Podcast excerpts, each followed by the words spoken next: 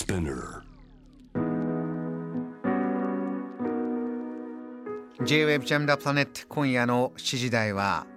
今まさに開票作業が進んでいるアメリカ中間選挙について現地からの最新リポート。この方に届けていただきます。ジャーナリストジェームズ・シムズさんです。よろしくお願いします。よろしくお願いします。ジェームズさん今は、えー、どちらにいらっしゃるんですか？今あのキャンザスのあのオーバーランドパーク市っていうところにいます。何時ぐらいになりますそちらは？今4時11分ですね。明け方4時11分早朝からありがとうございます。もうこれは昨日のこう、えー、中間選挙を受けてずっと夜通し、まあ、状況分析そして記事など執筆しながら今という感じですか？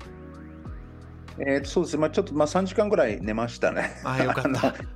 はい少しはお休みになれたということですけれども、えー、清水さん、えー、アメリカ中間選挙今の最新情報から聞かせてください。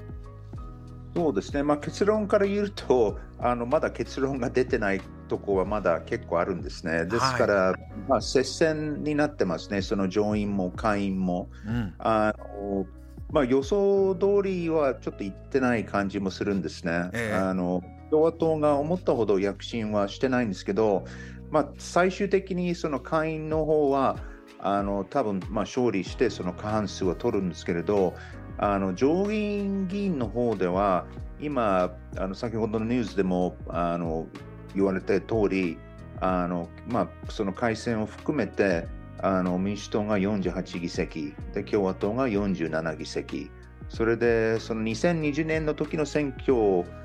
であの話題になってた州もやはりまた今回もあの接戦が続いてその開票の作業が場合によって数日とか1週間とかかかる可能性もあるんですね。清水さんまずこれは確定的なだなというところでは、えー、下院は、えー、今の野党共和党が取るであろうとこうなった場合に、えー、起こることというのはまずどういったことなんですか？まあそうですね、いくつかなことは起こりますね。まああのまあ、一つはあの予算関連とか、あのその債務の借り入れの上限とか、それがまたあの瀬戸川瀬戸際 になって、あのかなりまあ問題にもなるし、まあ、市場とかも多分いろいろ注目されるようになるんですね。うんうん、それでまあ全体的にそのバイデンのまあ政策はもうまあ膠着状態で多分まあ2年間何もまああの法案は多分と通すことは多分できないと思うんですね。でもう一つは、はい、あのその会員の方でその会員のその各委員会その調査委員会とかあの共和党の、まあ、議員が委員長になってあの多分場合によって本当に何十件のあのいろんなそのバイデン政権のあのあとバイデンあののファミリーのあの議会のあの調査の合戦があの始まると思うんですね。あのー、それであどうぞどうぞ。はい、あのそれで、まあ、本当に場合によってあの弾劾もあの、まあ、視野に入る可能性もあるんですね。共和党側はこう自分たちが勝利した暁には、まあ、バイデン大統領や民主党がやってきたいろいろなこの良くないことを暴くんだとこういった強烈な言い方をしているようなニュアンスがありますよね。まあそうですね、まあ、しかしその、まあ、法案はその例えばそのバイデンが通したあのインフラのあの法案とか、あるいはそのあの景気対策とか、それまあちょっと覆すことはできないんですね、その上院の方もあの今のところ、まあ、ちょっと、まあ、民主党寄りでもあるし、それでまあ大統領としてその拒否権も発動できますから、うんうん、で拒否権をそれ覆すにはあの3分の2のあの議席が必要になるんですね、例えば上院議員とかでは。ええ。はい、そこまで、えー、行くことは、まあ、民主党が、えー、そこまで、えー、交代することはないであろうという状況もありますけれども、一つこの最初のパートで伺いたいのは、まだ結果が最終的にはわからないですけれども、シムズさん、おっしゃったように、バイデン政権の、えー、政策はなかなか通らない2年間になっていくだろうと、ここで日本に出てくる影響ですよね。さまざまな部分があると思うんですが清水さんはここからのアメリカの変化が日本にはどんな影響が出てくると思いますか？まあ、一つちょっとその懸念されてたのがあの共和党が本当に大躍進すると、ちょっとあのクレイジーな議員がかなり増える可能性がちょっと懸念されてたんですね。うんうん、まあ、クレイジーで言うとちょっと弊害があるかもしれないですけど、本当に今の極端、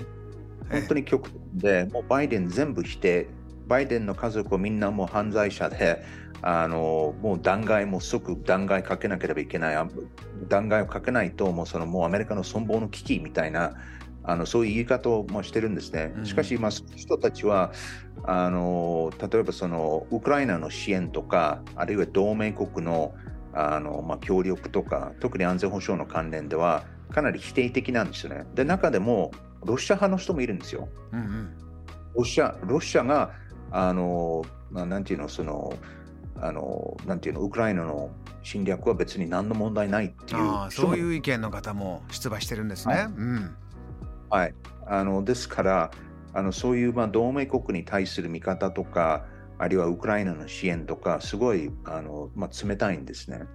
日本に関しては具体的には例えば在日米軍を、まあ、トランプ大統領もこう縮小するんではないとかいろいろね削減するんではないかこの日本の安全保障に直接関わるような政策の変換がこう匂わせたこともありましたけれどもこの辺りはいかがなんでしょうか？あのですから、その先ほど申し上げた通り、その本当にその極端のその共和党の議員、まあ、そういう、まあ、場合によって孤立派の議員は、やはり、まあ、大躍進は、まあ、してないんですね。です。そのあのいわゆる赤い波、赤い津波、あのまあ、共和党の色って赤ですから、まあ、よくあのアメリカであの赤い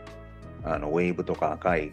あの波とかっていうんですけど、まあ、今回はそういう赤い波がやはりあの現れなかったので、なるほど。そういうその、まあ、極端なクレイジーなあの共和党議員があの大躍進はしてないんですね。で場合によって、まあ、例えば一人のあのコロラド州のあの、まあ、本当にそのグループに入ってる人があの多分落選はする可能性が高いんですね。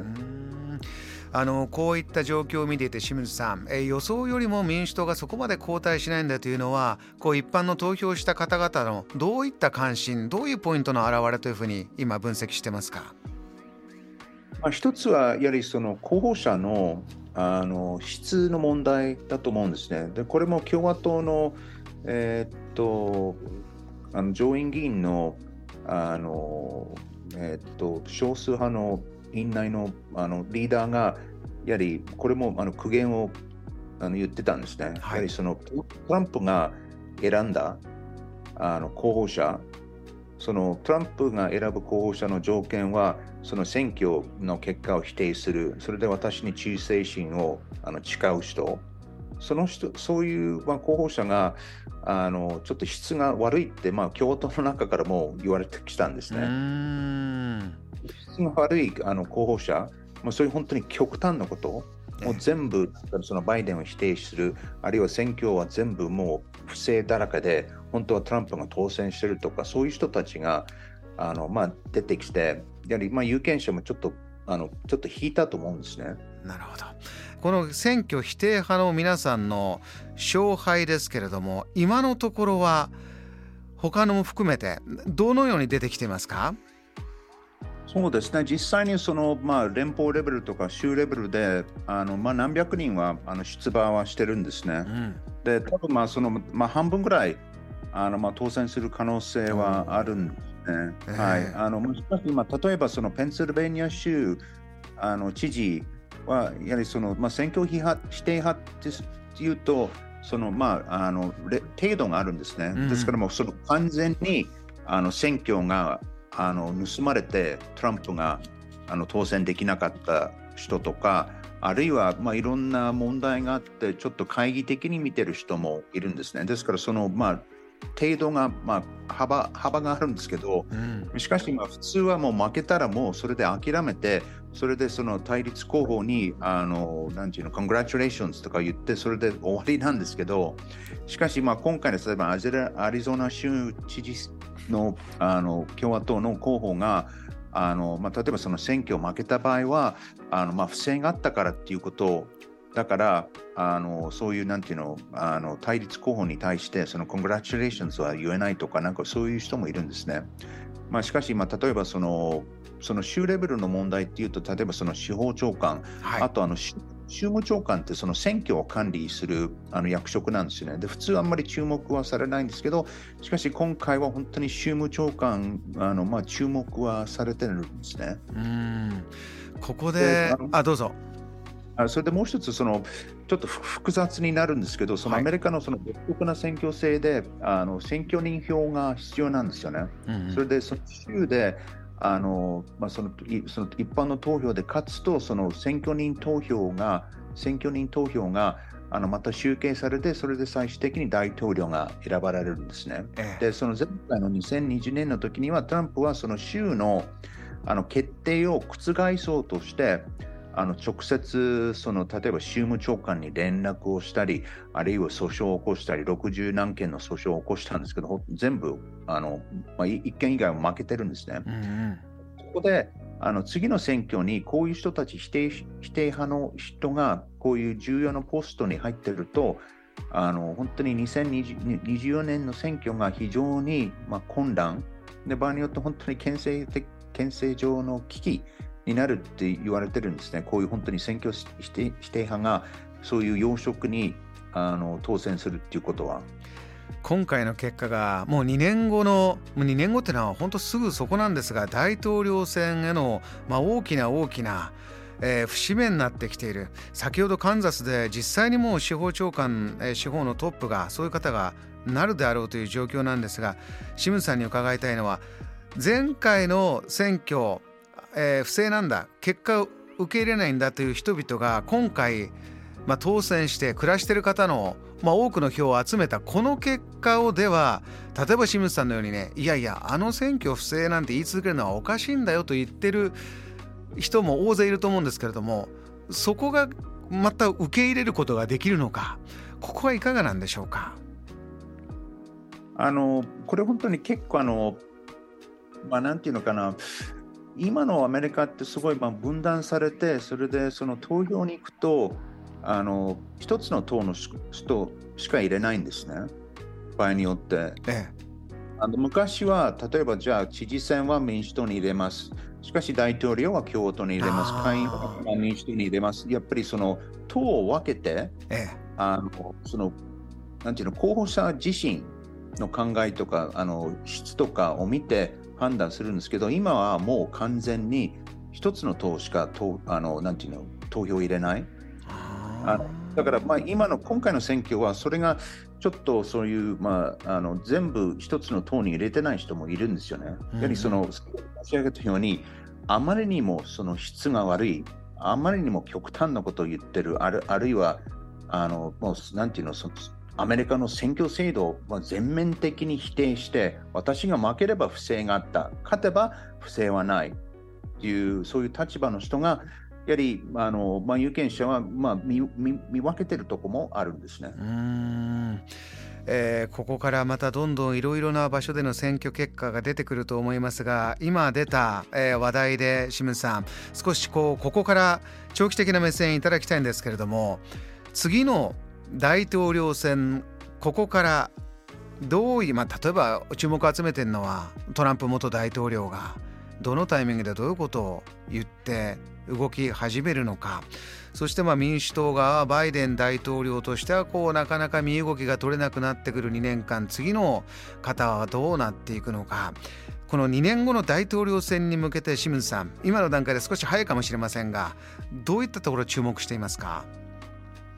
まあ、一つはやはりそのトランプの行方ですね。うん、でトランプはあの選挙戦、今回の中間選挙の中で、あのまあ、その自分が出馬するっていうことを、まあ、示唆を、まあ、強く示唆をしてるんですね。うん、であのトランプはいろんなあの、まあ、捜査、調査がされてて、あの出馬すれば、やはりそういう、まあ、訴追とかはできないのではないかっていう多分憶測もあると思うんですけど、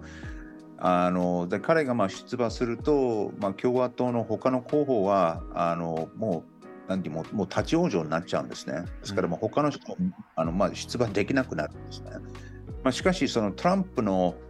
あの政治はあの、まあ、場合によってその州によってやっぱり否定されてるところもあるんですね、今回の選挙で。彼が選んだ例えばその候補者、まあ、現時点では多分半分半分まあ、その当選した人もいればあの、まあ、落選した人もいるんですね。まあ、しかしその、やっぱり質の問題、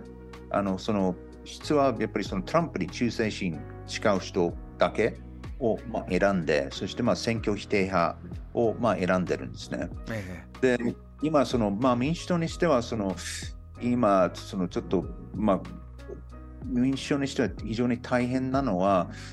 あのバイデンがもうその本当に高齢で、うん、あのまあ出馬して本当に4年間務めることができるのかっていうやはりまあみんな疑問っていうかちょっと懐疑的に見てるとこもあるんですけど、え